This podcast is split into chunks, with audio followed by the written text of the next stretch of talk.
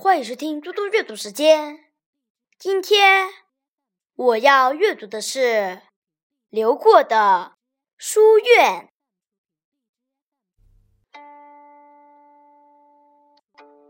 书院，南宋，刘过。力学如力耕，勤惰而自知。但是书众多，会有碎耳时。这是一首比喻说学习的诗，诗的题目是《书院》，意思是书院生活。但诗的内容没有直接来写学习生活，而是将学习比作农夫种地，勤劳还是懒惰，自己是最清楚的。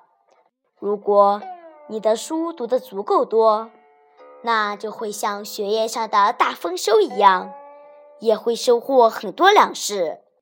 反之，如果没有努力去耕作，就会欠收。收获不了多少粮食，收获和耕耘有直接关系，几分耕耘，便有几分收获。谢谢大家。明天见。